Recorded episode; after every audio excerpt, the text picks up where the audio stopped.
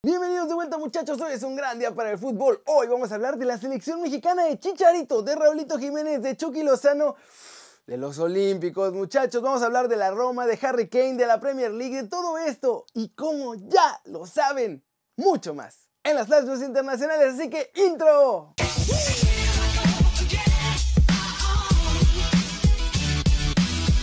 Arranquemos con la nota One Fútbol del día que es sobre la Liga MX porque están pensando en la solución para acabar con la multipropiedad por siempre y mejorar a los clubes que no tienen la lanita. Enrique Bonilla dijo lo siguiente, el mercado mexicano está abierto al capital de todo el mundo, siempre que haya un proyecto serio y cumpla con los filtros de la ley mexicana. Además, el presidente de la Liga MX agregó, hay un problema de inversionistas y tenemos la situación de la multipropiedad. Con este análisis de tener un proyecto sólido es darle esa certeza y tranquilidad para que los capitales vengan al fútbol y así podamos terminar la multipropiedad.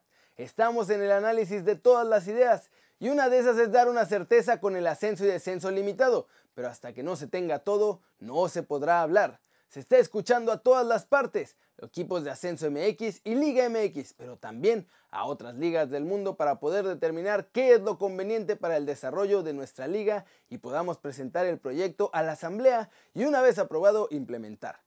Está establecido por la Asamblea de la Liga MX que pueden participar hasta 20 clubes y hoy en día tenemos disponibles el certificado 19 y 20 pero la única forma de darlos será con proyectos sólidos, no solo con el recurso de un inversionista, sino un proyecto bien sustentado y que no represente el esfuerzo de una sola persona y que dure por lo menos 5 años.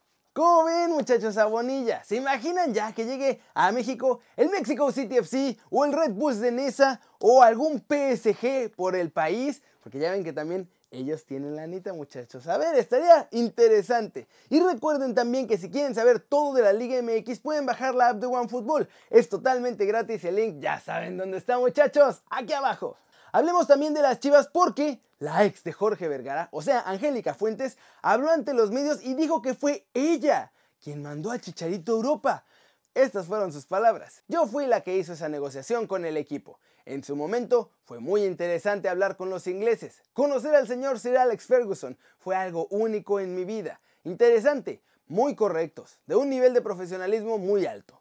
La gente muy preparada. Fue muy interesante llevar a Chicharito, dejarlo y ver un partido del Manchester United en Old Trafford.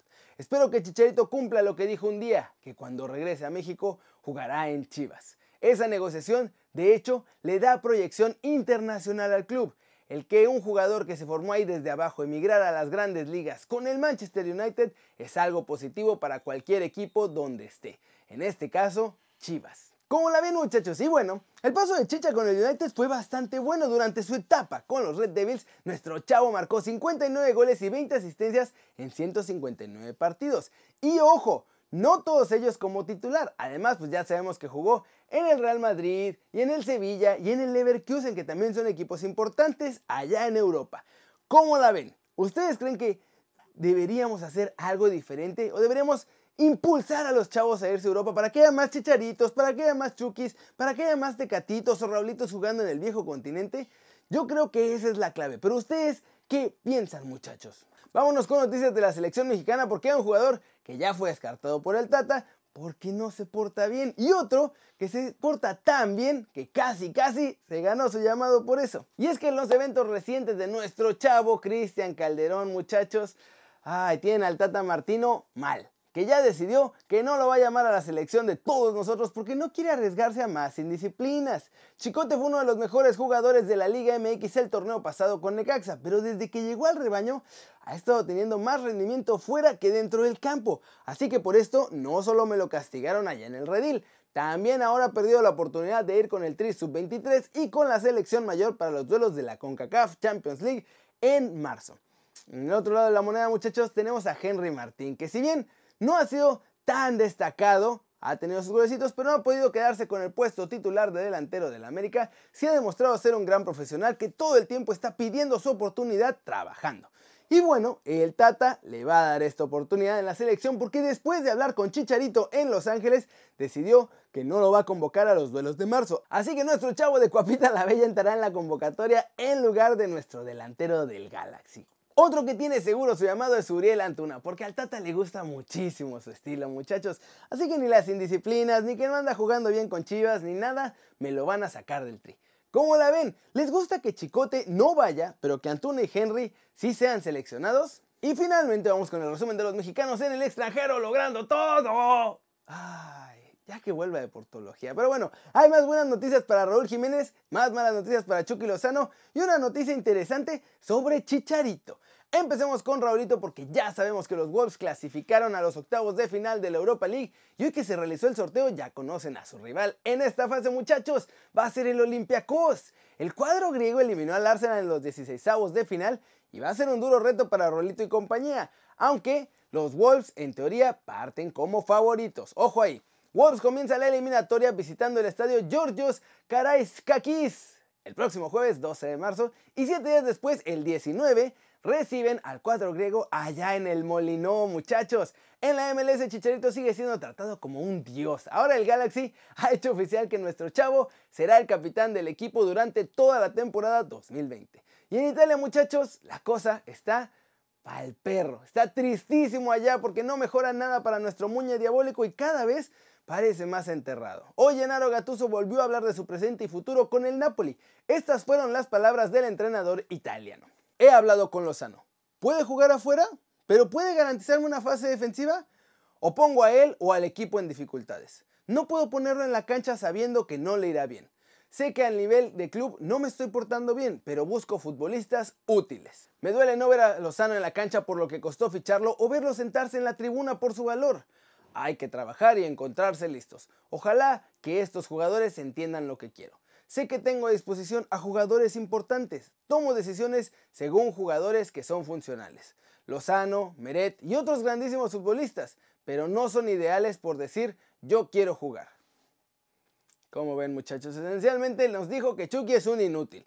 Y aunque sea un gran atacante y que sea el fichaje más caro y que no sé qué, no lo va a poner a jugar. Yo ya ni me hago ilusiones muchachos, creo que no lo vamos a ver más en Italia. Hay que esperar, ver el reloj, contar los días y pues como les digo, esperar hasta que se vaya a Inglaterra, porque ya no va a hacer nada ahí en el Napoli. Muy triste. Flash News, Jordi Alba, que se lesionó el aductor de la pierna derecha hace dos semanas, ya logró completar un entrenamiento junto con sus compañeros este viernes allá en la ciudad deportiva del Joan Gamper. Carlos Padilla Becerra, presidente del Comité Olímpico Mexicano, aseguró que el presidente del Comité Olímpico Internacional ya los llamó y les garantizó que ni se preocupen, que va a haber Juegos Olímpicos en Tokio 2020 este verano. El empresario estadounidense Dan Friedkin va a ser el nuevo máximo accionista de la Roma, muchachos. Una operación que, de acuerdo a los datos de la Gaceta de los Sport, ya está a punto de cerrarse y le va a costar nada más 720 millones de euros. Este mismo viernes por la noche podría estamparse la firma definitiva y la Roma tendría nuevo dueño. Harry Kane estará de baja todo el mes de abril, aunque todo depende de su evolución y por lo que se ha podido ver recientemente, el delantero está mejorando rapidísimo. Podría incluso regresar a los terrenos de juegos mucho antes de lo que todos esperaban. La crisis del coronavirus puede llevarse también a la Premier League, muchachos. Según The Telegraph y The Times, el gobierno británico ya está pensando suspender todos los eventos deportivos de la nación debido a la expansión de la enfermedad. Luis Suárez no está preocupado por su futuro, muchachos. Nuestro chavo Charrúa reveló que hay una cláusula en su contrato por la que renovará automáticamente si juega 60% de los partidos con el Barcelona. Quedaron definidos también los octavos de final en la Europa League, muchachos. Van a ser los siguientes partidos. Vas a decir contra el Copenhague, Olympiacos contra los Wolves, los Rangers contra el Bayer Leverkusen, el Wolfsburg va contra el Shakhtar de Donetsk, Inter va contra el Getafe, Sevilla contra la Roma, hoy el Eintracht Frankfurt ganó, así que van contra el Basilea, Lask Linz va contra Manchester United y eso es todo. La FIFA hizo oficial el nuevo sistema de transferencias, muchachos, y va a haber muchos cambios para que haya menos trance de clubes poderosos y que a los pequeños pues les toque más la lanita y puedan competir mejor. Entre los cambios que habrá, ahora se incluye la recompensa para la formación de jugadores. Es decir, si un chavito decide irse a un club antes de que sea un fichaje de verdad, por así decirlo, de todas formas, el club que lo firme tiene que pagarle una lana al club que lo formó. También, por ejemplo, si lo revenden, van a tener que darle una nada al club que lo formó. Aproximadamente es el 1% del valor del fichaje. También muchachos, luego de ver lo que pasó en este último mercado, que fue el mercado de los préstamos, se confirmó que a partir de julio de 2020 va a haber límites para que se presten jugadores. Va a haber un periodo de transición. Vamos a empezar primero con 8 préstamos internacionales en la temporada 2021, o sea, la que sigue. Luego para la 22-23 solamente podrán ser 6. Y son 3 de entrada y 3 de salida. En la que sigue son 4 de entrada y 4 de salida. Eso es lo que puede hacer cada club. ¿Cómo la ven? Cada vez hay más reglas para que los grandes no compren chavitos así al mayoreo y luego los tengan prestados por aquí y por allá, nada más para ver si se vuelven estrellas o no.